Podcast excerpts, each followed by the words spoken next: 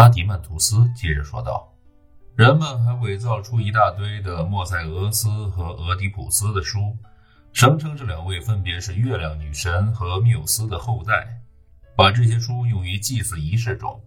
他们让平民也让城邦相信，可以用献祭和赛会来洗涤罪孽。还有一种为死者举行的祭祀，他们把它称之为超度，说是可以让死者在冥府里得到赦免。”而对那些不献祭的人来说，有着很多可怕的遭遇在等着他们。亲爱的苏格拉底啊，听了这些人诸如此类的言论，人们的灵魂会受到怎样的影响呢？对于听者，特别是对那些比较聪明、能从道听途说中进行推理的年轻人，他们会从这些高论中得出怎样的结论？会知道走什么样的路，做什么样的人，才能使自己一生过得最有意义吗？这种年轻人多半会用品达的问题来问自己：想要步步高升、安身立命、平安度过一生，我应该靠着正义还是阴谋诡计呢？要做一个正义的人，除非我只有徒有正义之名，否则就是自找苦吃。反之，如果我并不正义，却只因正得了正义者之名，就能有天大的福气。既然智者告诉我们，貌似正义要远胜真实的正义，这是幸福的关键，那么我何不全力以赴追求假象？我最好躲在灿烂庄严的门墙后面，带着最有智慧的阿基洛库斯所描述的狐狸一般的狡猾贪婪。有人说，干坏事而不被发觉很不容易。面对这样的劫难，我们会回答他说。普天之下，又有哪一件伟大的事情是容易的？无论如何，想要幸福，只此一途。因为所有论证的结果都是指向这条道路。为了保密，我们拉宗派搞集团，由辩论大师教我们讲话的艺术，向议会法庭做演说，软硬兼施。这样，我们可以尽得好处而不受惩罚。有人说，对于诸神，不能欺骗，也不能强迫。为什么不能？如果不存在神，或者神根本不关心人间的事情，那做了坏事，就算是被神发现了也无所谓。要是神真的存在，并且关心人间的事情，但我们所知道的所有与神有关的，全都来自故事和诗人的描述。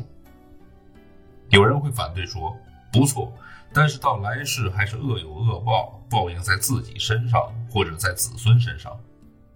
但精明会算的先生们会说，没关系，我们这里有为死者赎罪的灵验的祭祀仪式，也有愿意赦免我们的罪行的诸神。就像那威名远扬的城邦宣布的，我们还有诸神之子，就是诗人和神的代言人、预言家，他们给我们的启示。早已把事情的真相揭露了。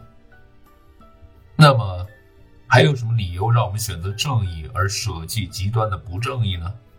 如果我们把正义只拿来装着门面，做出道貌岸然的样子，我们生前死后对人对神就会左右逢源，无往而不利。这个道理，普通人和第一流的权威都是这么说的。根据上面说的这些，苏格拉底啊。怎么可能说服一个有聪明才智、有财富、有体力、有门第的人，叫他尊重正义，而不是对赞扬正义发出嘲笑呢？照这么看，假如有人指出我们这样的论证是错的，心悦诚服的相信正义是最好的，那么他对于不正义者也会认为情有可原，不会憎恨他们，因为他知道没有一个人真心情愿实践正义。除非是那种生性刚正、嫉恶如仇，或是那些得到了有关正义的知识的人，不然就是因为怯懦、老迈或者其他缺点使他反对作恶，因为他实在没有能力作恶。这点再明白不过。这种人谁头一个掌权，谁就头一个尽量行不正义之事。苏格拉底啊，我们列举各种理由，不过是想向你说明。在我们的朋友和你进行的这场讨论里，从一开始我们就指出了，你们都称自己是正义的拥护者，这太奇怪了。可从古代载入史册的英雄起，一直到近代的普通人，没有一个人真正歌颂正义、谴责不正义。就是肯歌颂正义或者谴责不正义，也不外乎是为了名声、荣誉、利禄这些方面。至于正义或者不正义本身是什么，他们的力量何在？他们在人的心灵上，当神所不知、人所不见的时候起什么作用？在诗歌里或者私下谈话里，都没有人好好描述过，没人曾指出过。不正义是灵魂本身最大的丑恶，正义是最大的美德。要是一上来大家就这么说，从我们年轻时候起就这样来说服我们，我们就用不着彼此间提防。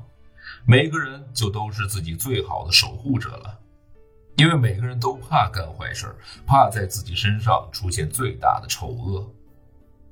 苏格拉底啊，关于正义和不正义这些话，是塞拉西马克和其他的人毫无疑问会在讨论时说的，甚至还要过头一点呢。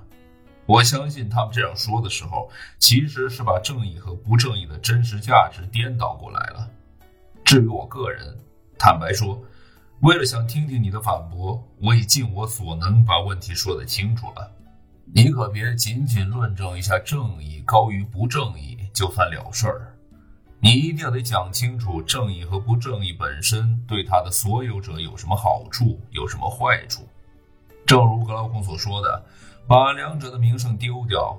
因为只有撇开了名声问题，我们才不会说你所赞扬的不是正义，而是正义的外表；说你所谴责的不是不正义，而是不正义的外表；说你实际上只是在规劝不正义者不要让人发现自己的不正义行为。那样，我们就会认为你和塞拉西马克的观点是一样的：正义是别人的好处，是强者的利益；而不正义是对自己的利益，对弱者的祸害。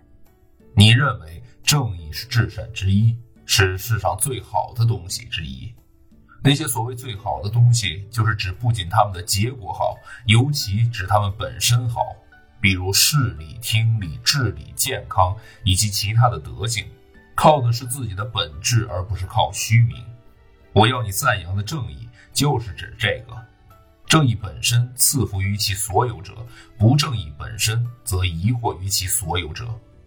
这才是我想从你这儿得到的正义的赞扬，而报酬和荣誉取决于人们的看法。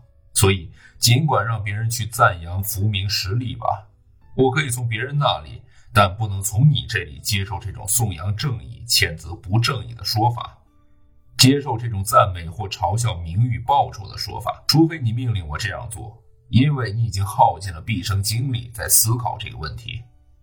我再说一遍。请你不是只是向我们证明正义优于不正义，而是要告诉我们，两者对其拥有者来说会起到怎样的内在的作用，使得前者成其为善，后者成其为恶，不论神与人察觉与否。